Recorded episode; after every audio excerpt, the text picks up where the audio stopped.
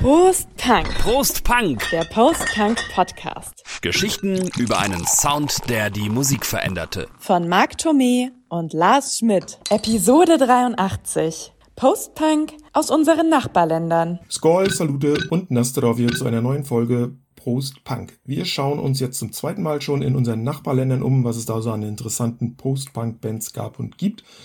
Und das ist einiges, daher auch die Begrüßung mit der Bezeichnung für Prost aus den Sprachen drei dieser Länder, nämlich Dänisch, Italienisch und Polnisch. Und damit gebe ich das Wort an Marc Domé, denn ich bin Lars Schmidt. Ja, der andere, das bin ich. Ähm, einer der Hauptgründe, warum wir jetzt diese, diese Folge eigentlich auch machen, ist die, dass wir beim letzten Mal ja auch äh, darauf verwiesen haben, dass es ein paar Länder gibt, wo wir so ein bisschen äh, außen vor sind, wo wir nicht genau wussten, was gibt's denn da für coole Bands, gibt's überhaupt welche, warum kennen wir die nicht?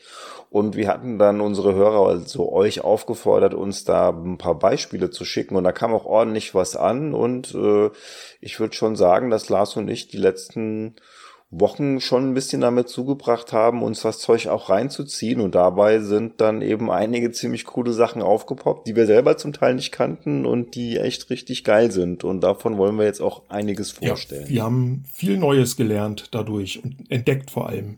Ähm, wir fangen mal an mit dem Bier, wie so oft zu Beginn dieses Podcastes, deswegen heißt er ja auch Prostbank.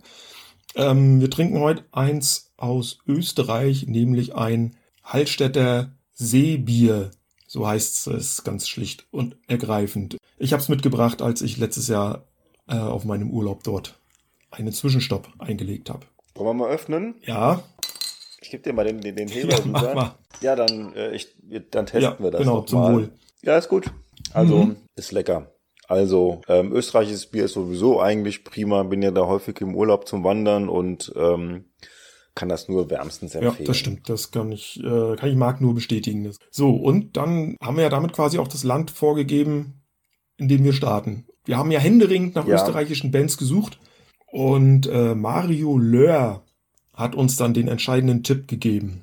Und Marc hat sich ein bisschen, ach, das sollten wir vielleicht auch noch sagen, äh, aufgrund der Vielzahl der uns unbekannten Bands haben wir uns das so ein bisschen aufgeteilt, weil sonst wäre es äh, doch ziemlich viel geworden, wenn sich jetzt jeder alle Bands irgendwie nochmal hätte komplett reinpfeifen sollen. Und Marc hat sich speziell um die österreichische Kapelle gekümmert. Ja, also erstmal, ähm, wir hatten uns ja schon vorher gefragt, warum es ähm, aus Österreich so wenig ähm, Bands gibt, die wir irgendwie kennen oder auch wenn man so recherchiert, es ist super schwierig, da irgendwie ranzukommen. Und ich kam dann doch aber irgendwie auf eine Seite im Netz, auf eine österreichische, die nennt sich SKAG oder SKUG.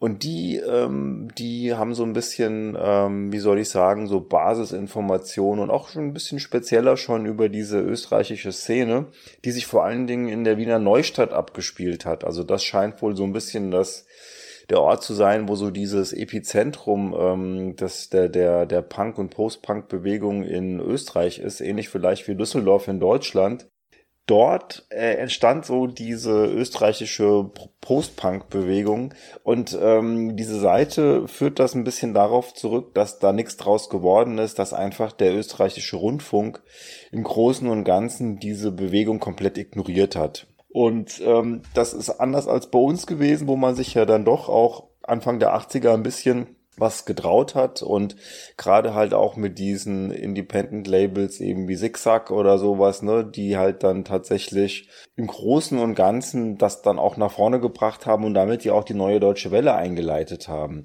Zu dieser Geschichte, es, es gibt einen Musiker, der heißt Michael Anders, der kommt von der Band Dämmerattacke, die ich jetzt auch gleich ein bisschen näher vorstellen möchte. Und der wiederum ähm, war in London gewesen, schätze mal irgendwie so schultechnisch, wie auch immer, und hat dort dann ein Konzert von Joy Division irgendwie gesehen. Und das war für den so die Initialzündung, wie vielleicht für viele Bands damals in England, als die halt in Manchester zum ersten Mal die Sex Pistols live gesehen haben. Und er kam dann halt zurück, irgendwie der Michael Anders, und hat dann eben in Wien sofort 1979 eine Band gegründet.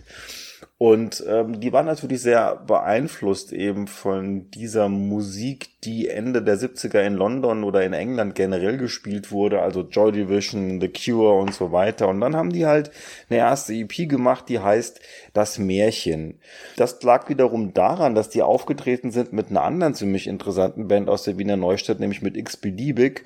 Und dann gibt es in Wien einen Punk-Pionier, der nennt sich Panzer. Der heißt eigentlich Martin Biro, aber nannte sich eben Panzer. Und der wiederum hat ein Fanzine rausgebracht. Und der hatte wiederum auch ein kleines Independent-Label, nämlich Panzerplatte, was ich persönlich ja dann noch ein bisschen Oder Panzerband wäre auch noch ein schöner Name gewesen. Panzerband wäre auch nicht schlecht gewesen. Und der veröffentlicht dann eben so dieses erste, diese erste EP, das Märchen. Und ähm, sein Kompagnon war ein Boutiquenbesitzer namens Ronald Fleischmann. Und der Fleischmann wiederum hatte in Österreich so ein paar Connections und hatte dann auch wiederum zum Österreich-Chef von der Areola eine Verbindung. Und dem hat er das dann wohl irgendwie so schön geredet mit dieser geilen, tollen, neuen Musik, die es halt jetzt irgendwie auch in Österreich gibt, dass dann tatsächlich tatsächlich 1982 das Debütalbum 1000 Seen erschien, ähm, mit der Areola im Vertrieb.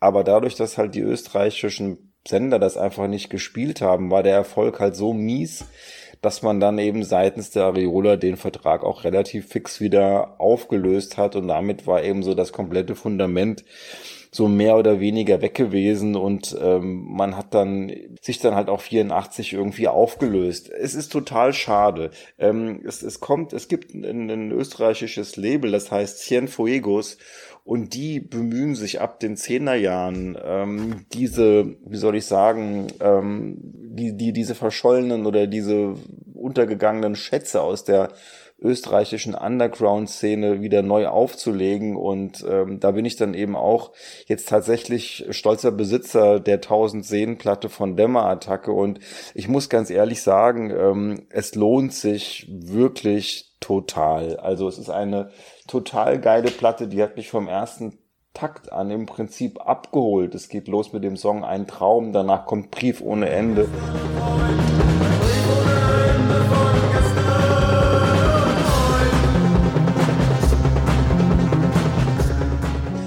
Auch sehr geil. Der blaue Engel ist ein toller Song. Also, wenn man es beschreiben sollte, ich glaube, das habe ich auch schon gemacht. Ne? Also man merkt schon so ein bisschen diesen Einfluss von Joy Division. Das ist vielleicht nicht ganz so reduziert und nicht ganz so düster, aber es ist toller, druckvoller, früh 80er ja, wie soll ich sagen, Bleak Wave, ja, so ähm, düsterer, ne, so Cold Wave, ja, whatever, Punk, ne? würde ich sagen. Mir gefällt es auch total gut. Man kann es bei Spotify auch hören so Bands wie, wie Grauzone hatte ich auch im Hinterkopf aus der Schweiz, aber eben auch Geisterfahrer, die Hamburger, äh, also auch so was so die, die Düsternis in den Tracks anbelangt. Ähm, also da zwischen kann man die Jungs irgendwie gut verorten und wer die Bands gerne hört, der sollte unbedingt auch die Dämmerattacke mal, die Dämmerattacke mal anhören. Es ist halt so interessant, wie sich da irgendwo, sagen wir mal, ähm, Anfang der 80er die kreativen Köpfe der Wiener ähm, ja, Post-Punk-Szene, die ja eigentlich fast so gar nicht vorhanden war, ähm, dann doch getroffen haben und haben da eben so einige echt tolle Highlights ähm, an den Start gebracht, die es jetzt mittlerweile eben auch wieder zu kaufen gibt. Ähm, leider halt nicht von, von allen. Also ich habe nach x-beliebig auch geguckt. Ähm, da war jetzt leider, gab es noch keine Möglichkeit. Vielleicht weiß ja jemand, wo man sich das irgendwie anhören kann. Gibt's auch nicht bei Spotify und so halt. Aber jetzt bist du dran. Lass. Ja, also ich würde da mal gleich weitergehen. Ich habe hier meinen kurzen Senf schon dazu gegeben zur Dämmerattacke. Und dann reise ich mal von Österreich aus gesehen ein Land weiter südlich, und zwar nach Italien. Und ähm, da habe ich ganz kurz zwei Bands vorstellen, die ich allerdings selber schon längere Zeit kenne. Kilian Tamara ist die erste. Die gibt es eben auch schon seit 1980 äh, von Angelo Bergamini in Parma gegründet und heute ist die Band vor allem in der schwarzen Szene, in der Gothic-Szene äh, ein Begriff, auch in Deutschland. Ähm, sind bis heute aktiv, äh, auch regelmäßig hier auf äh, Konzerten und, und Festivals zu erleben die haben halt, wie gesagt, in den Anfang der 80er schon angefangen, so einen ganz speziellen Mix aus äh, elektronischer Musik äh, ja, IBM-Anleihen, Darkwave zu machen. Später kommen dann so Neofolk-Einflüsse dazu. Aber also man, man merkt, glaube ich, schon an diesen Beschreibungen äh, sehr, sehr vielseitig und sehr, sehr abwechslungsreicher Sound. Markant sind die äh, weiblichen Vocals, also die Sängerinnen, die wechselten auch öfter mal im Zuge der Bandgeschichte, singen Englisch, aber auch immer mal wieder Deutsch und haben auch schon in den 80ern so ein paar Tanzflächenknaller rausgehauen, die bis heute auch so als, als Klassiker der ja, frühen Darkwave-Szene gelten. Ages genau war die erste Single von 1984.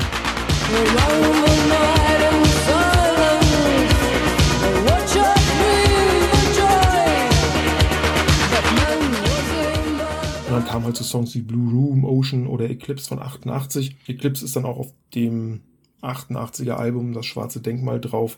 Also Eclipse, das Schwarze Denkmal, so heißt es komplett.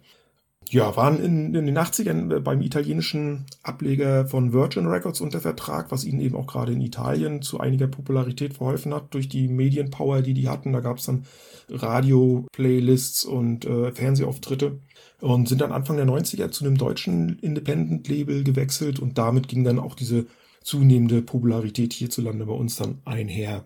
Aktuellste Platte stammt von 19, 1900 ist gut. Äh,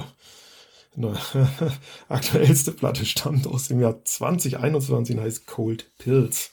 Kaltes Pilz, super. Ja, der Karlauer des, des Abends. Kaltes Pilz, ja. Passt apropos, apropos, da nehmen wir doch gleich mal einen Schluck drauf. Willst du was dazu sagen, wenn ich mich äh, hier an einem kalten Pilze labe? Nee, also die Band hat mich jetzt nicht so mega abgeholt, muss ich sagen. Das war mir zu ähm, Gothic-lastig. Auch die frühen Sachen? Und, ja, aber deine andere italienische Band ist eher mein Ding. Ähm, dann komme ich mal zu, zu italienischen bitte. Band Nummer zwei, ähm, die einen völlig unitalienischen Namen haben, nämlich Panko. Der, den sie früher äh, in den Anfangsjahren auch in kyrillischen Buchstaben schrieben gelten als einer der wichtigsten Vertreter des frühen Elektro-IBM-Avantgardismus. Ähm, die Gründungszeit äh, betreffend, da gibt's unterschiedliche Quellen. Also einige sagen, dass die schon 1979 gegründet wurden, andere schreiben 82. Irgendwas dazwischen wird wohl richtig sein, jedenfalls in Florenz. Bestehen aus den Jungs Maurizio Fassolo, Paole Favati und Alex Spalk. Und äh, Alex Spalk singt sehr, sehr häufig Deutsch. Aber perfekt, er hat ja überhaupt keinen Akzent. Nee, er hat keinen Akzent, aber er hat so eine ganz besondere Art und Weise, die Songs zu intonieren. So eine ganz bestimmte Ausdrucksweise, finde ich. Wie, wie so ein Markenzeichen der Band ist, kann man ja schon äh, sagen. IBM mit Industrial-Anleihen kann man es vielleicht am einfachsten äh, bezeichnen, aber dazu kommen eben die Texte, die, die eine gewisse Skurrilität haben, aber auch immer einen ganz besonderen Sinn für Humor oder fürs Absurde und oder für so Gesellschaftsbetrachtungen. Wenn ich da so äh, an, an Lieder wie äh, Treue Hunde denke, ne? Friss die Hand, die euch streichelt, die euch streichelt oder eben auch äh, Liebe Ulrike, äh, Kunst und Wahnsinn. Also, weil ich mich mit den Bands nicht so auskenne, aber ich fand es ziemlich spannend, dass beide irgendwie sehr, sehr links eingestellt sind und auch irgendwie so eine gewisse Affinität fürs Deutsche Ja, das ja, äh, bei Kilian Kamera schlug das dann ja in den 90ern ja mal ins Gegenteil um. Den wurde ja Rechtsextremismus vorgeworfen, weil sie bei Ach, ihren komm. Konzerten mit entsprechenden Symboliken hantiert haben auf der Bühne, beziehungsweise auch bei irgendwelchen Hintergrundbildern, Videoinstallationen und so. Bei Konzerten ist die Antifa aufmarschiert und hat zum Boykott aufgerufen, ne? Sodass die sich irgendwann mal genötigt sahen, auch öffentlich vor Konzert, haben sie so ein Pamphlet irgendwie verlesen, wo sie dann gesagt haben, nee, nee, alles nur Missverständnis, alles quasi nur im, im Sinne der Kunst. Ja, ja, ja Leibach, ne, genau, ne? So. Genau. so, was wollte ich jetzt noch zu Pankow sagen? Die drei Platten Freiheit für die Sklaven, Gisela und Treue Hunde, die haben heute wirklich Kultstatus äh, in der Szene und unter den Fans und das zu Recht. Ganz toll ist der Song Rotkäppchen, wo sie das bekannte Bärchen der Gebrüder Grimm zu einer ja, Sex- und Gewaltsplatterorgie verarbeitet haben. Und ähm, Fun Fact noch am Rande, nach der Wende, in den frühen 90ern gab es dann häufiger Verwechslungen mit der Ostrock-Band Panko. Ähm, dann standen dann wohl Fans der italienischen Pankos dann irgendwie ganz enttäuscht äh, auf den Konzerten der anderen. Aber es gibt sie eben noch bis heute und sie haben im Jahr 2023 den Liederzyklus Schuberts Winterreise adaptiert. Ähm, das kennt man. Ich musste aber auch erst überlegen, Schuberts Winterreise, da war doch was. Jawohl, es ist der Lindenbaum am Brunnen vor dem Tore. Ähm, ich habe jetzt auch noch mal ein bisschen reingehört bei denen. Ich finde diese erste, das Debüt von 83, ähm, Throw Outright, ist ja wirklich so Proto-Electronic Buddy-Musik. Also ich finde, das ist schon, ist jetzt nicht so hundertprozentig mein Ding, aber ich fand es schon bemerkenswert, wie man 83 da schon klingen kann. Also ich meine, wir hatten es ja jetzt in unserer 1984er Folge zumindest mal erwähnt, dass ähm, Front 242 84 tatsächlich ihr No Comment, ihr Debütalbum veröffentlicht hat. Und das ist ja ein eindeutiger Vorreiter. Also so diese Härte und so weiter. Also es ist so ein bisschen für mich vielleicht auch so ein Bindeglied zwischen so Sachen wie ähm, DAF und Front 242, ne? So kommt irgendwie so, also es passt irgendwie so ganz gut in diesen ganzen Zusammenhang. Ja, es werden ja auch immer äh, so als so inspirant als Inspiration, eins, zwei, drei Möbelwagen, als Inspirationen. Aspirant. Sprechen wir nicht dazwischen. Als Inspirationen von Panko werden ja auch äh, immer Bands wie die Neubauten Throbbing Grizzle und Clock DVE auch genannt. Da kommt sicherlich auch her. So, dann sage ich an dieser Stelle Arrivederci. Ja, oder um einen großen Italiener zu zitieren, ich habe fertig. Ich habe fertig, wie eine Flasche leer. Was erlaube ich Strunz? Grüezi. Ich komme mal jetzt in die Schweiz. Eine Band, eigentlich ist es eigentlich schade und es ist eigentlich auch ein Versäumnis von uns, dass wir die noch gar nicht irgendwie gefeiert haben. Das hängt aber ein bisschen damit zusammen, dass es einfach auch schwierig ist, äh, tatsächlich an Tonträger oder überhaupt an was von denen ranzukommen, obwohl sie einen riesengroßen Namen haben und einen mega Einfluss. Es geht um ähm, Mittageisen. Ich glaube, sie kommen aus Bern. Wie auch Grauzone. Denn der Bruno Vaser, der Synthesizer-Spieler und Sänger von äh, Mittageisen, hatte mit Grauzones Marco Repello ähm, in den frühen 80ern das Fanzine Sondernummer herausgebracht. Jedenfalls Mittageisen. Neben Bruno Vaser noch Daniel Schnüringer und Markus Schultheiß am Start. Der Name, ja, es gibt diesen Susie and the Banshees Song Mittageisen von 1979, bezieht sich aber nicht direkt darauf, nur teilweise, denn es geht um eine Fotomontage von John Hartfield aus dem Jahr 1934, einem berühmten Dadaisten. Dadaismus geht wiederum auf das Cabaret Voltaire zurück, was wiederum auch eine Band ist und Cabaret Voltaire ist in der Schweiz entstanden und dementsprechend ergibt das irgendwo mit diesem ähm, Bandtitel Mittageisen auf unterschiedlichen Ebenen einen totalen Sinn. Ja. Der Kreis äh, schließt sich. Man kam mal eine Zeit lang wieder ähm, an die Platten äh, ran, weil ich habe die hier auch liegen. Also es gibt eine wunderschöne Doppel-CD äh, im also Mittageisen 1981 bis 1983, weil das ja so die Zeit war, in der die halt da so ihre Veröffentlichungen getätigt haben auf einem Schweizer Label, das heißt Metall U, Metall U. Das ist aber, glaube ich, auch schon irgendwie 2013 oder 2014 erschienen. Ich weiß es jetzt gar nicht so ganz genau. Und äh, man kommt da, glaube ich, mittlerweile nur noch, nee, 2008 ist es entschieden. Aber ähm, ich muss es mir auch gebraucht kaufen, weil irgendwie so der Vertrieb von diesen alten Mittageisenplatten trotz aller Reputation, die die Band hat, irgendwo halt ähm, irgendwie nicht so wirklich läuft, was ähm, wirklich sehr, sehr schade ist, weil die Musik ist wirklich klasse. Wenn man als Referenz Grauzone nimmt, dann ist man ungefähr da, wo man so auch in etwa hin sollte. Ähm, es ist sehr düster. Ich hatte auch tatsächlich ähm, teilweise die Sisters of Mercy im Hinterkopf. Ich erkläre auch gleich warum. Ihr Label bezeichnet sie als eine der ersten deutschsprachigen Dark Wave Bands und ich glaube, das kann man auch irgendwie so unterschreiben.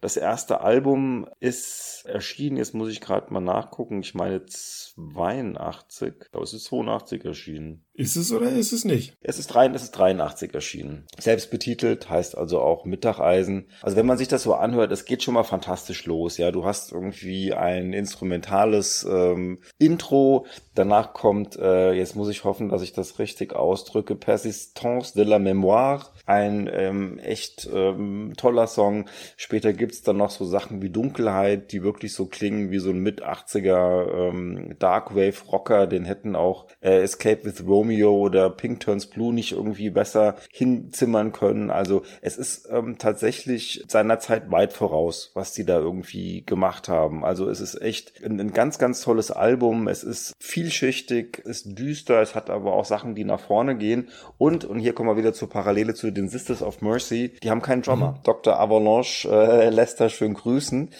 Und dann hört man sich mal in ein Stück an wie Erinnerung.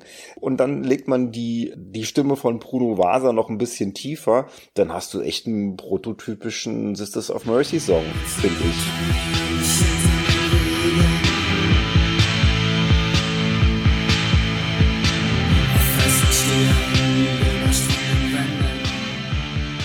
Marc nur zustimmen. Und ich finde, dass die für diese Zeit, für diese frühen 80er Jahre eben einen sehr signifikanten, aber düsteren, markanten Sound irgendwie auf die Plattenrille oder auf die Bühnenbretter bringen, wie man gerne möchte.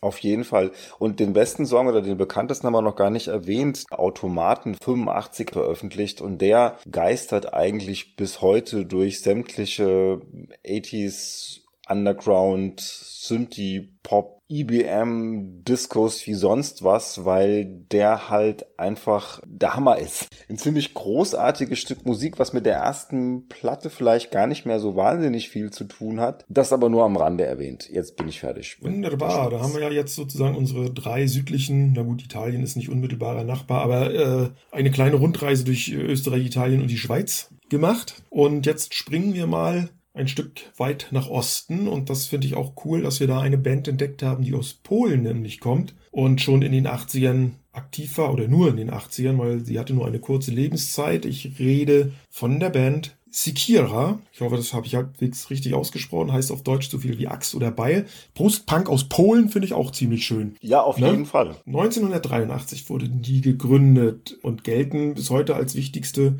polnische Band des Postpunk und New Wave. Schon 1988 haben sie sich leider wieder aufgelöst und die kurze Lebenszeit der Band ist auch von einigen Wechseln im Line-up ähm, gekennzeichnet. Die fangen so als so klassische Punkband an, wenden sich dann aber relativ schnell so dem, ja, man sagt halt so New Wave, Postpunk zu und bringen 1986 dann ihr Debüt und auch einziges Album Nova Alexandria heraus, was man also mit heutiger Sicht auf die Musik als lupenreines frühes Gothic Rock Album bezeichnen kann. Damals hätte man das wahrscheinlich 1986 noch nicht so gemacht, aber das ist es eben. Ne? In dem Kontext ist es ganz klar. Auch das gibt es heute wieder. Das kann man auch äh, bei äh, Spotify zum Beispiel hören und kriegt man auch wieder zu kaufen. Und was mich dabei eben so total fasziniert hat, ist die Qualität dieser Produktion, also auch, auch die, die Qualität der Songs, weil die sind auch großartig, singen übrigens auch auf Polnisch, die Kollegen.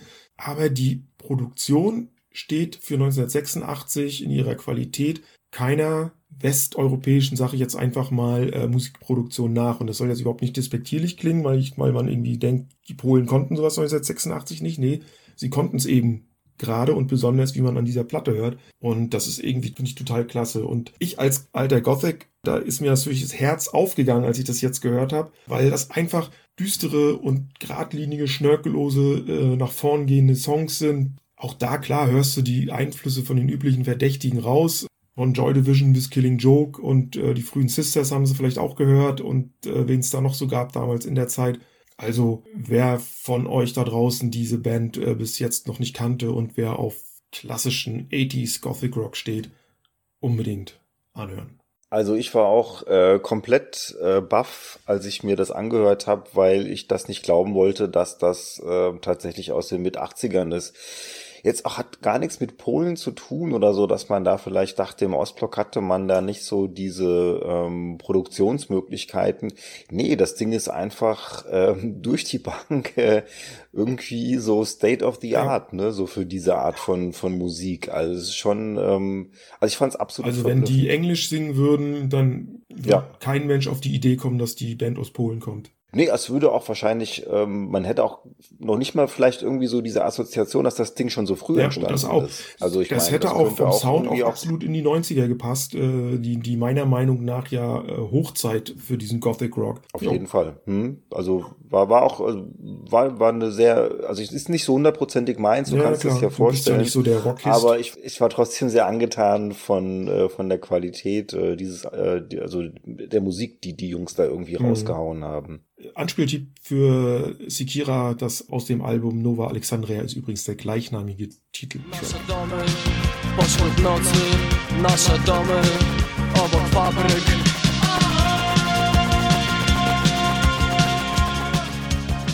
Jo, kannst du wieder von Polen in ein anderes Land reisen. Ich fahre mal weiter nach Belgien, ein bisschen weiter westlich, bisschen sehr viel weiter westlich. Die mache ich jetzt ein bisschen kürzer, weil zu der letzten, weil die hat's mir ziemlich angetan, muss ich noch ein bisschen mehr sagen.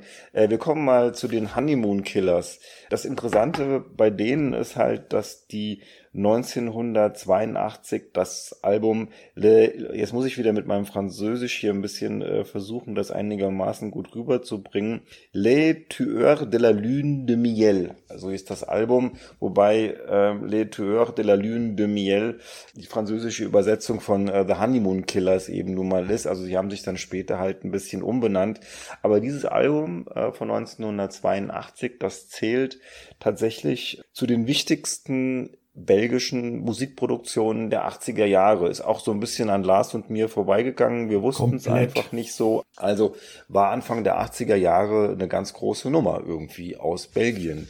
Es ist eine Band, die tatsächlich schon unter dem Titel dann eben auch Les Tueurs de la Lune Miel 74 gegründet wurde, um Yvonne, Yvonne Roman, ich kann das ja nicht so, ne? Ich weiß nicht, Roman würde ich mal sagen. Egal. Und die haben eben am Anfang so äh, Musik gemacht, dass man ähm, bekannte Stilrichtungen wie sagen wir mal Blues oder Rock und whatever es da in den 70er Jahren so gab, so ein bisschen durch den Fleischwolf äh, gehäckselt hat und das halt so, äh, wie das vielleicht später die Birthday Party mit dem Blues gemacht hat, eben in so eine Hardcore-Ecke reingestoßen hat, wo du so ein bisschen die ähm, Stilrichtung auf der einen Seite feierst, aber auf der anderen Seite auch so mehr oder weniger zerstörst. Hatten dann auch schon ein erstes Album gehabt. Da will ich jetzt aber gar nicht groß äh, drauf eingehen. 1980 wurde dann fusioniert mit äh, Marc Hollander und äh, Vincent Kenny. Ich hoffe, das stimmt so von der Band Aksak Mabul. Und die hatten sich dann noch mit Veronique Vincent eine weitere Sängerin hinzugeholt und waren dann halt auf einmal zu sechst und dann ist eben dieses Album entstanden, was dann eben, sagen wir mal, neben diesem zerstörerischen, äh, neben dieser zerstörerischen Ader dann eben auch ein bisschen mehr Synthes und sowas äh, reingebracht hatte und man hatte dann mit Route National Set und vor allen Dingen Histoire à Suivre eine Single rausgebracht, die in Frankreich ein Mega-Hit war. Und ähm, daraufhin äh, kam dann eben dieses Album raus. Es ist ein mega spannendes Album. Es lässt sich aber irgendwie ganz schwierig nur einordnen. So diese Art und Weise, dass man verschiedene Genres irgendwie aufgreift und die irgendwie mal so ein bisschen durchhäckselt, das ist durchaus gleich geblieben. Aber man merkt natürlich auch so diese Einflüsse von Post-Punk und ähm, es ist sehr ähm, verrückt auch irgendwo. Es hat auch teilweise eben so ein bisschen so äh, anarchisch, würde ich sagen. Es ist ein sehr anarchisches Album. Es hat dann auch Einflüsse von Chanson und so und also so diese die, diese ganze Schnittmenge zwischen so französischem Kulturgut, Post-Punk, ähm, Rock, Craziness, durchgeknallt sein, Post-Punk, das merkt man alles so. Vielleicht das, was auch äh, Lerita Mizuko ein paar Jahre später so ein bisschen angeboten haben, in einem anderen Kontext, weil das war mehr Synthi-mäßig oder sowas. Das machen die hier auch. Mit einer großen, äh, finde ich, auch so Virtuosi Virtuosität an den Instrumenten. Also das ist alles schon schick irgendwie gemacht, aber der wird auch mal so ein bisschen rumgebrüllt und dies, das und dann kommt mal wieder irgendwie dann halt so ein nettes, kleines, ähm, Chansonartiges Varieté-Stück daher. Also es ist schon lustig. Ich würde jetzt nicht sagen, dass es so meine Musik ist, die ich jetzt so ganz toll finde, aber ich habe mir zumindest mal dieses ähm, Album gekauft und ähm, es macht einfach irgendwo Spaß. Also ich finde es irgendwie cool. Mein Anspieltipp wäre auch auf alle Fälle ähm, Histoire aus Olive.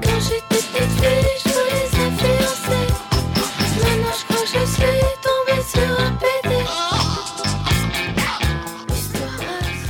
Und das Traurige an der ganzen Geschichte ist, 85 hat sich die Band aufgelöst und äh, Frau Vroman oder Frau Frommann, whatever, stirbt 1989 an einer Überdosis Heroin. Und wenn man sich ähm, die Fotos äh, im Booklet zu, dem, zu, zu der CD ähm, anschaut, dann kann man das auch nachvollziehen.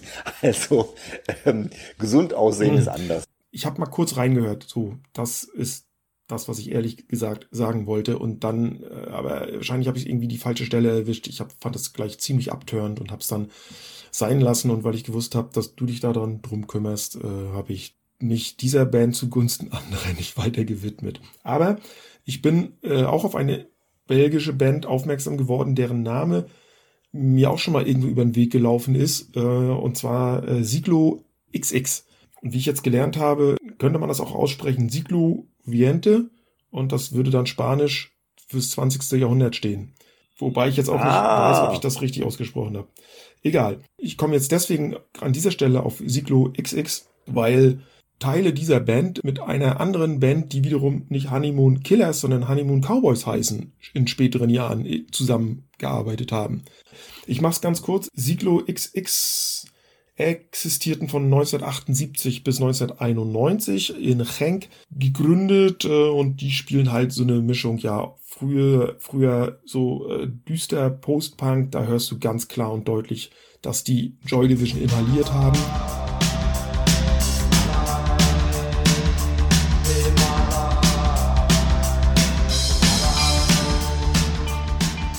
Das entwickelt sich dann in diese frühe, auch so, so Gothic-Styles, obwohl ihre Sachen, die sie so Mitte, Ende der 80er gemacht haben, auch teilweise wie Country, Blues und Country auf äh, düster sich, sich anhören, also auch eine ganz krude Mischung. Haben halt ein paar Singles rausgebracht äh, in den frühen 80er Jahre, äh, The Naked and the irgendwas, ich hätte es mir besser aufschreiben sollen, The Art of War, eine der frühen Singles und dann die EP Answers. Es gibt inzwischen aber auch eine gute Compilation, für, äh, wo, wo halt die ganzen Kracher der frühen Jahre von 80 bis 86 drauf sind. Das heißt auch so, das Album 1980 bis 86. Treten seit 1900, ich habe schon wieder mit 1900, treten seit 2019 wieder auf und wie schon am Anfang gesagt, verstärkt um Musiker der Band Honeymoon Cowboys. Die Belgier haben es irgendwie mit Honeymoon. Die Ne? Belgier haben es mit Honeymoon. Hast du noch was aus Belgien oder, oder wechseln wir schon wieder das Land? Bei mir geht's jetzt nach Ja, das ist ja quasi nur ein, ein Katzensprung. direkt daneben. Soll ich oder magst du noch irgendwas sagen, Lars? Nein, ich möchte gerade nicht mehr. Ich bin äh, auf eine holländische Band gestoßen, die mich jetzt seit ein paar Wochen eigentlich schon begleitet, weil Halt. ich die so geil finde. Ich muss dich doch nochmal unterbrechen. Der Grund, warum du auf diese holländische Band gestoßen bist, ist nämlich unser Hörer Robert Hötzel. Weil von dem kam der Tipp. Ja, genau. Das wollen wir hier nicht Und, unterschlagen. ähm, Nochmal Danke sagen. Lieber Robert, also danke, danke für diese, für, für diesen Tipp. Ähm, es ist äh, für mich als jemand, der gerne die Musik auch haptisch bei sich zu Hause hat, eine absolute Megatortur, weil man kommt an das Zeug einfach nicht mehr ran. Die Band gab es von 80 bis 83. Ähm, es gibt ein, ein, ein Label aus Holland, glaube ich, Top Tape. Die haben jetzt mal die einzige ähm, offizielle Veröffentlichung als Kassette rausgebracht und eben als Download. Und da merkt man halt, wie freaky das alles ist. Es gibt ähm, ein spanisches Label, das wiederum so Compilations macht mit ähm, Gedöns, was man halt irgendwie an Studioaufnahmen beziehungsweise an Home-Tapes ähm, von der Band irgendwie bekommen hat, ähm, kann man sich auch bei Bandcamp zum Teil dann eben holen, aber eben auch nur als digitaler Download. Es gibt jeweils ganz kleine Vinylpressungen und ähm, ich wollte mir das gerne kaufen, aber es ist jetzt dann doch irgendwie dann zu teuer, ja. Also die sind in der ganzen Welt verteilt für einen 50er und da musst du nochmal 30 Euro Porto drauf bezahlen. Wie dem auch sei, es geht um SM Nurse aus Amsterdam und da gab es eine Szene, die sich gebildet hat in einem Club, in einem Jugendclub, der hieß Octopus und zwar zwischen September 80 und März 81. Die nannte sich Ultra. Hat nichts mit Fußballer Ultras zu tun, sondern ist Abkürzung für Ultra Moderns. Und die wiederum sind ähm, sehr stark elektronisch geprägt, aber fanden es auch total toll, wie soll ich sagen, ähm, sehr viele künstlerische Ansätze da in ihre Musik reinzubringen und dabei eben auch auf ganz ungewöhnliche Instrumente, in Anführungszeichen, wie sagen wir mal, Kettensägen oder halt auch mal ein kleines Kinderklavier oder sowas eben zurückzugreifen. Und aus dieser Szene stammen eben auch SM Nurse um Annike Stemper, Jos Jack und Menko Konings. Ich hoffe, ich habe die Namen alle richtig ausgesprochen. Was machen die für Musik? Es ist für mich ähm, total toll, weil es ist eigentlich so, äh, würde ich mal sagen, Minimal Wave, aber auf ganz, ganz hohem Niveau und ganz vorne mit dabei. Also das ist Musik, die könnte man heute noch auch auf jeder Minimal House Party oder sowas spielen. Es ist repetitiv, es äh, ist ein bisschen Sheffield ähm, angehaucht, das heißt, man benutzt gerne Tapes und ähm, hat dann irgendwelche Sprachfetzen und sowas da eben noch am Start. Es ist auch in der Regel eine Gitarre mit dabei und äh, die kann auch mal ein bisschen funky sein, dann wird der Sound ein bisschen eingängiger. Es kann aber auch wirklich dann so richtig frühes Cabaret Voltaire, also die Band, nicht die Künstlerrichtung sein, wo man dann halt wirklich irgendwo, ähm, ja, industrial-mäßig zwischen Tapes und äh, oder Tape Loops und ähm, Synthi-Sounds und sowas irgendwie so hin und her wechselt. Also ich finde das ganze Ding unglaublich toll. Und es, es gab ein ähm, Musikmagazin damals in Holland, das hieß Vinyl oder Vinyl. Und ähm, die waren halt so in dieser Zeit, Anfang der 80er, so das Sprachrohr dieser ganzen Ultra-Bewegung. Und da wiederum hatten die halt dann in jeder Ausgabe eine kleine Flexi-Disc dabei. Und darum gibt's da anscheinend eben auch von ähm, SM Nurse und eben von einigen anderen Bands aus dieser Zeit halt dann auch tatsächlich ähm, Pressungen, ja, aus denen dann wahrscheinlich später diese Compilations erschienen sind. 2013 gibt's eine Compilation und dann gibt's noch äh, die Home-Tape-Recordings von 15 und es gibt noch äh, That's the Body von 2017 aber eben alles alte Aufnahmen, Jedenfalls, ich habe es ja vorhin schon gesagt, für mich ganz weit vorne mit dabei. Ich finde die Musik irgendwie super. Das einzige Album, was überhaupt von denen veröffentlicht wurde, das nennt sich auch SM Nurse. Und die Geschichte darum ist auch wieder ganz lustig. Das erschien 86, also drei Jahre nach der Auflösung. Und zwar waren die in einem ähm, Amsterdamer Transvestiten-Nachtclub namens Madame Arthur unterwegs gewesen und da wurde halt dann äh, in relativ guter Qualität ähm, dieser ganze Auftritt mitgeschnitten und der erschien dann 86 als Tape, meinlich. Und ähm, kann man sich mittlerweile immer noch als Tape wieder kaufen. Ähm, Anspieltipps ähm, zum Beispiel ist ein tolles äh, Lied, das heißt äh, Wurst and Beer oder Wurst und Bier, wie man es halt auch immer äh, aussprechen will, aber Wurst ist halt wie Wurst geschrieben. Oder es gibt auch einen wunderschönen Song, der heißt Heimwerker. Oh mein Gott,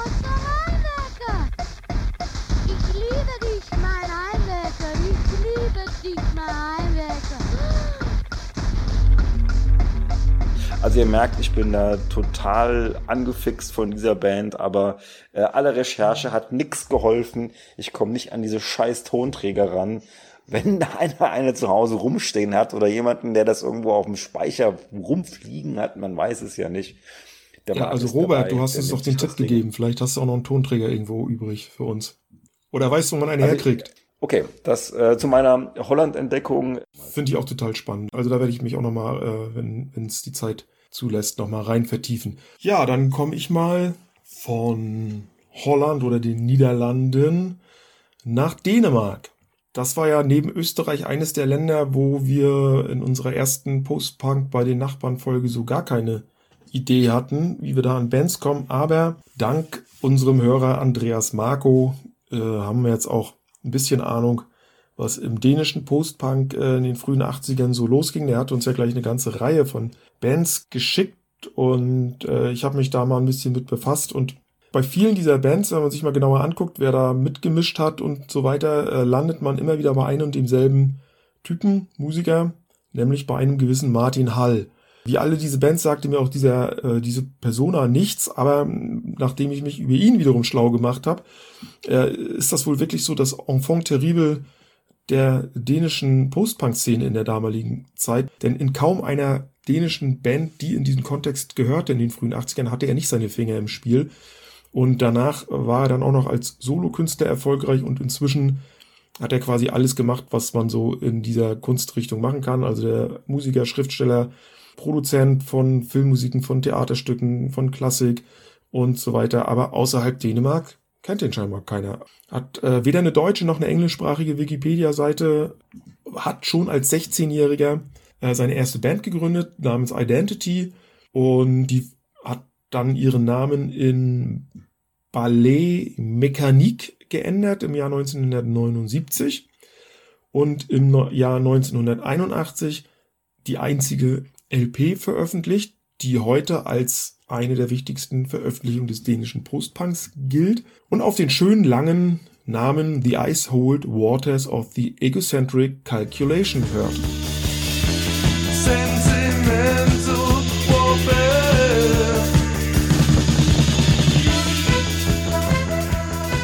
Oh, aber damit nicht genug. Martin Hall war in derselben Zeit nämlich auch äh, an den Bands Under 4 und Before beteiligt und später dann bei den beiden Bands Pestek Dread und SS.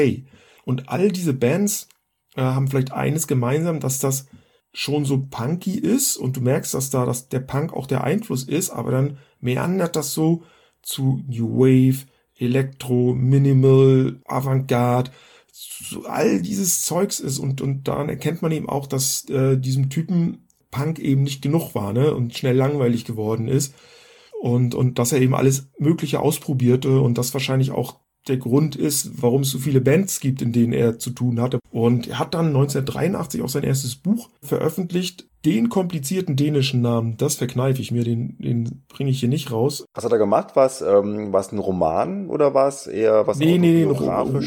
Oder? Damit hat er in, in, Dän- in Dänemark halt eine sehr große mediale Aufmerksamkeit äh, er, erregt. Kein Skandal, einfach nur aufgrund der literarischen Qualität, so dass er noch im selben Jahr in die School of Fine Arts der Königlich Dänischen Kunstakademie aufgenommen Ah. wurde. Und jetzt vielleicht noch mal ganz kurz, von all diesen Bands gibt's auch äh, Alben, die man teilweise auch heute noch wieder kriegt oder hören kann auf den bekannten Plattformen. Da gibt's nämlich das 82er Album A Wish of Life mit der Band Before. Mit der Band Under Four gibt's das Album Apparently All the Same. Dann hat er ab 1985 quasi im Jahrestakt drei Soloalben rausgebracht. Das geht dann so ein bisschen in die Richtung so Synthie Wave, äh, Rock Pop. Also dieser typische in dieser Zeit in den 80ern angesagte Sound, da wird er schon relativ mainstreamig. Die für mich spannendste Veröffentlichung ist eigentlich die heute als Compilation zusammengepackt. Damals waren es zwei getrennte Veröffentlichungen und zwar von den Bands Pestek Dread und SS Say. Heute zu bekommen unter dem Namen und der Kollege hat ein Faible für lange Albumtitel. I have seen you through the years, worn by different faces, 1981 bis 1985 von eben genannten Pesek Dread und SS Say. Achso, vielleicht noch stilistisch, was ist bei Pesek Dread und SSC äh, so äh, drin, was da ist da so drin in der Musik oder auf dem Album? Das kann man als ja frühen düsteren äh, ja Postpunk, wie ich es vorhin auch schon bei anderen Bands sagte, mit den ersten leichten Gothic-Anklängen vielleicht, so die sind die Pestek Dread zu bezeichnen, während die SSC dann eher in so eine elektronische Minimal Wave der so langsam seine Fühler in den Synthie-Pop ausstreckt. Insgesamt hat der Mann bis heute mehr als 100 musikalische Veröffentlichungen auf den Markt gebracht. Wahnsinn. Also ich habe mir auch die dänische, den dänischen Wikipedia-Eintrag von ihm angeguckt und das ist ja, also äh, man merkt, was der Mann für einen Stellenwert in, In seiner Dänemark, Heimat. ja, ja. Rein dänisches Ding. Also schon, schon spannend, ja. Und dann, bevor wir Dänemark wieder verlassen, noch eine andere Band, die mit dem Martin Hall nichts zu tun hat. Oh, man staune, man staune. Auch die gibt's äh, aus, aus derselben Zeit. Und das ist ein, ein Trio namens Moral. Die haben sich in Aarhus gegründet 1981. Und das dürfte all jenen gefallen, die zum Beispiel auf äh, Musik, wie sie von den Cocteau Twins kommt, stehen. Denn in diese Richtung geht das. Das ist so ein Post-Punk-Wave, so ein bisschen ethereal, sagt man ja, glaube ich, auch, ne, mit einer Sängerin, die so ein bisschen, so ein bisschen, ein bisschen sphärischer, äh, verträumte Melodien. Ähm, in die Richtung geht das. Und die Band selber hat ihren Sound nämlich nordischen, melancholischen Post-Punk genannt. Da kannst du dir, kannst du dir echt ein Stempelchen auf Ja. die Stirn äh, packen, weil ich meine, das äh, nimmt das ja genau mit, was du gerade auch gesagt Ja, hast. ja. Ne? So, Also die äh, Werkschau dieser Band kann man auch bei Spotify hören. Gut, ich weiß nicht, wie dir es geht, aber ich habe jetzt schon mein Pulver mit den Sachen, die mir echt am Herzen lagen, äh, verschossen. Ich m, arbeite jetzt im Prinzip nur noch mal eine Band ab, von der ich einfach denke, dass ich sie abarbeiten müsste und äh, die schon häufiger Also ich habe, wenn ich da ganz kurz dich unterbrechen kann, also auf meinem Zettel stehen noch, beim letzten Zettel stehen noch zwei Bands, von denen eine eigentlich auch so der Vollständigkeit halber will ich sie mal erwähnen. Die andere ist allerdings für mich eine wirkliche überraschende Entdeckung und zu der sage ich dann noch drei Wörter mehr. Aber mach du erstmal. Magst du vielleicht erstmal machen, dann, weil das scheint mir ja dann doch irgendwie so ein bisschen nochmal interessanter zu sein. Dann können wir mit den beiden größten Namen, würde ich mal sagen, die wir hier so haben, dann das Ding auch Okay, dann lass mich erstmal einen Schluck Bier trinken, weil ich habe gerade schon sehr viel gesprochen über Dänemark. Mir kommt ja nicht mehr viel jetzt, weil ich ja diese Band dann doch relativ schnell. Das heißt, wir reisen jetzt von Dänemark möchte. nach Frankreich und Frankreich hatten wir schon in unserer ersten Folge über Postpunk in den Nachbarländern. Gibt es eine Verbindung zwischen Dänemark und Frankreich, außer dass der schon inzwischen verstorbene Mann der kürzlich abgedankten dänischen Königin Franzose war. So, ich komme zu der, Hä? na der, wie hieß er denn, Kronprinz oder wie heißt der in Dänemark? Also quasi das, was der Prinz Philipp von der Elizabeth in England war. Sag mal, hast du früher irgendwie bei unserem alten Arbeitgeber irgendwie die, die, die Royals äh, Spezialistenhaube das ist aufgehabt? doch, ja, ja, das weiß man. Wenn man selber in Südskandinavien groß geworden ist, weiß man sowas. Also, ich komme zu der Band Martin Dupont oder Martin Dupont. Die wurde in Marseille von einem gewissen Alain Seguir gegründet, der auch über all die Jahre die einzige feste Konstante dieser Band war und dabei mit verschiedenen Musikerinnen ausschließlich zusammengearbeitet hat. Die dann auch teilweise singen, teilweise singt er auch. Und das ist für mich so ein richtig, naja, fröhlich ist vielleicht übertrieben, aber das ist so ein, so ein gut launiger, äh, leicht angepoppter New Wave der frühen 80er. Bisschen Elektronik, ein paar Gitarren sind aber auch dabei. Heute wird man es, glaube ich, unter Indie-Pop abheften, das ganze Ding. Äh, sehr melodisch und rhythmisch, tanzbar. Häufiger Wechselgesang zwischen dem genannten Orlan und einem seiner Sängerinnen. Singen halt auf Englisch, was bei französischen Bands ja nicht unbedingt so gang und gäbe ist. Waren unter anderem damals in Frankreich Vorband für Susie and the Banshees, haben sich 1987 aufgelöst, aber in dieser Zeit zwischen 80 und 87 drei Alben namens Just Because, Sleep is a Luxury und Hot Paradox rausgebracht. Ähm, seit 2022 gibt's die Band wieder, ist wieder aktiv, treten auch wieder auf, haben erst kürzlich, Anfang des Jahres 2024, im Berliner Kultladen SO36 ein Konzert gegeben, wie ich gesehen habe haben auch quasi ihre komplette Werkschau als 5 LP Boxset veröffentlicht inzwischen unter dem dann doch eher gewöhnlichen Titel The Complete Collection und Just Because der Titeltrack des ersten Albums, das wäre auch mein Anspieltitel.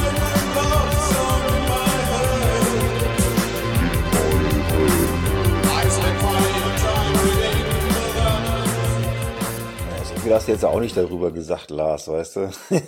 Mega Ankündigung. Ich habe doch gesagt, ich so- sag drei, drei Sätze mehr als zu der anderen Band, zu der ich nur einen sag. Ja, ich komme jetzt auch mal zu einer Band, die ich habe sie häufiger erwähnt und ich weiß jetzt mittlerweile auch gar nicht mehr so ganz genau warum. Es geht um äh, Trisomie 21 oder Trisomie 21, wie der Franzose sagt, eine französische Band, äh, klassisch so Anfang der 80er im Cold Wave verortet um die Brüder Philippe und Hervé Lombré. Also bei mir war es so, ich muss erstmal so meinen Zugang zu dieser Band irgendwie schildern. So, ähm, als das dann so losging, dass ich mich für diesen ganzen Underground-Kram so interessiert habe und auch eher dann so die düstere Musik ganz gut fand und vor allen Dingen auch eben New Order total toll fand, da hatte irgendeiner das zweite Album von Trisomie 21, nämlich Chapter 4, irgendwie dabei und ich habe mir das überspielt und ich fand das damals absolut hammerhart. Also das ist von 1986 und da ist halt der bekannteste Song von der Band drauf, nämlich äh, The Last Song. Und das Ding ist jenseits jeglicher Kritik einfach ein mega geiler Song.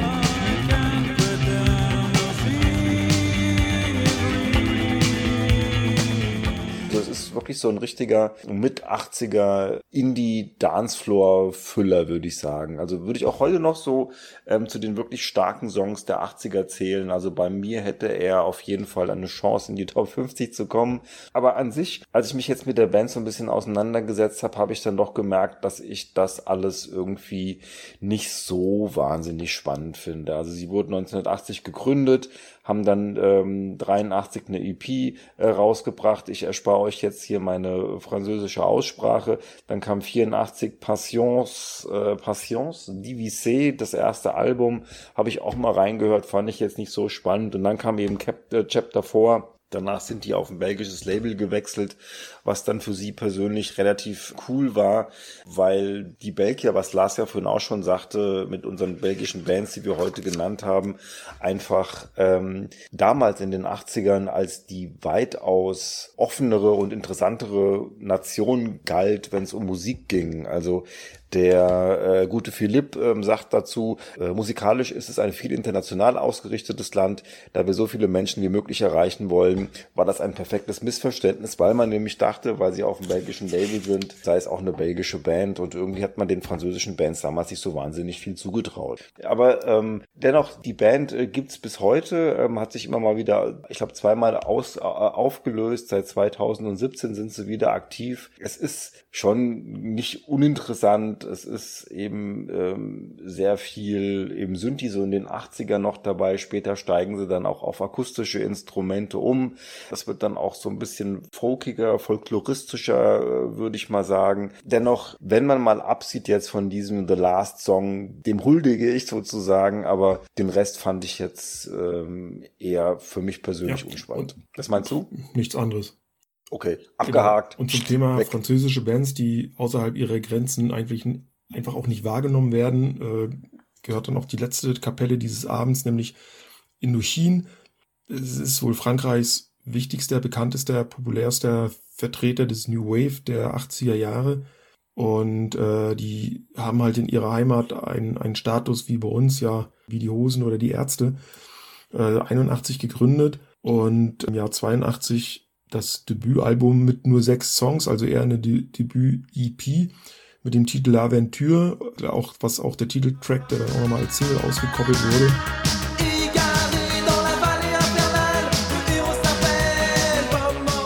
Ich glaube, Lars, das heißt sogar L'Aventurier. L'Aventurier heißt das. Danke für die, Das ist ja der Abenteurer, nicht das Aha. Abenteuer. Sag ich Okay, jetzt ja. mal so. Siehste, wieder was in Sachen französischer Aussprache gelernt, was ich auch gleich wieder vergessen werde. Auf jeden Fall hat sich L'Aventurier verkauft wie geschnitten Baguette, wie man wahrscheinlich in Frankreich sagt, sodass es dann gleich in, äh, auf Platz eins der französischen Charts äh, gelandet ist, also die Single und bis heute der bekannteste Song der Band ist. Ja, und das hatte dann zur Folge, dass sie dann in den 80ern sehr schnell sehr groß geworden sind und äh, ein, ein Mainstream-Act geworden sind, Stadien gefüllt haben, obwohl sie eigentlich ihrer musikalischen Ausrichtung weitgehend treu geblieben sind. Also sie sind jetzt nicht super poppig oder so geworden, würde ich sagen. Gut, okay, andererseits, das Debütalbum war jetzt auch nicht besonders, wie soll ich sagen, postpunkig. Das ist auch schon sehr eingängig, also da verwundert es eigentlich auch nicht, dass das gleich so einen Erfolg hatte. Aber es passt halt vom Sound irgendwie genau in die Zeit. Wie sagt man immer so schön, sie waren zur richtigen Zeit am richtigen Ort und im richtigen Land, aber eben nur in einem und von daher hat man außerhalb Frankreichs von denen so gut wie keine Notiz genommen, während sie dort bis heute aktiv sind und äh, Stadien füllen. Nur mal ein Beispiel, äh, also sie haben als 2010 als erste französische Band des Pariser Stade de France gefüllt und 2018 waren sie auf einer Frankreich-Tour, wo sie nur in Frankreich 57 Konzerte gegeben haben und alle waren ausverkauft. Einzige relevante Chartsplatzierung außerhalb Frankreichs in Belgien und in der Schweiz. Warum? Teilweise französischsprachige Bevölkerung. Ja, ich finde diese ersten drei Alben, die sie rausgebracht haben, also diese Dinger aus den frühen 80ern, das ist schon ganz cool. Also wie du auch gesagt hast, es trifft den Zeitgeist ohne Ende, aber es hat halt überhaupt keine Ecken und Kanten. Ne? Und deshalb äh, würde ich schon sagen, wenn das jetzt irgendwie in der Playlist oder sowas läuft, da kann man das echt ähm, wohlwollend sich irgendwie auch reintun. Aber es wäre jetzt auch echt nix, wo ich so für mich sagen würde, ich muss diese Band ein bisschen mehr für mich entdecken. Jedenfalls äh, Indochine, ja, ich finde es gut, dass wir sie mal erwähnt haben, aber ähm, es muss auch nicht mehr Ich finde, wir haben jetzt heute einiges an Bands aus unseren Nachbarländern weggeschafft, um es mal so salopp auszudrücken. Und ähm, ich wage mich jetzt mal ganz weit aus dem Fenster und sage, wenn wir mit Hilfe unserer Zuhörer und Zuhörerinnen noch ein paar geile Truppen, Kapellen, Kombos, Bands, wie auch immer zusammenkriegen, dann ist ist das auch nochmal eine dritte Folge wert.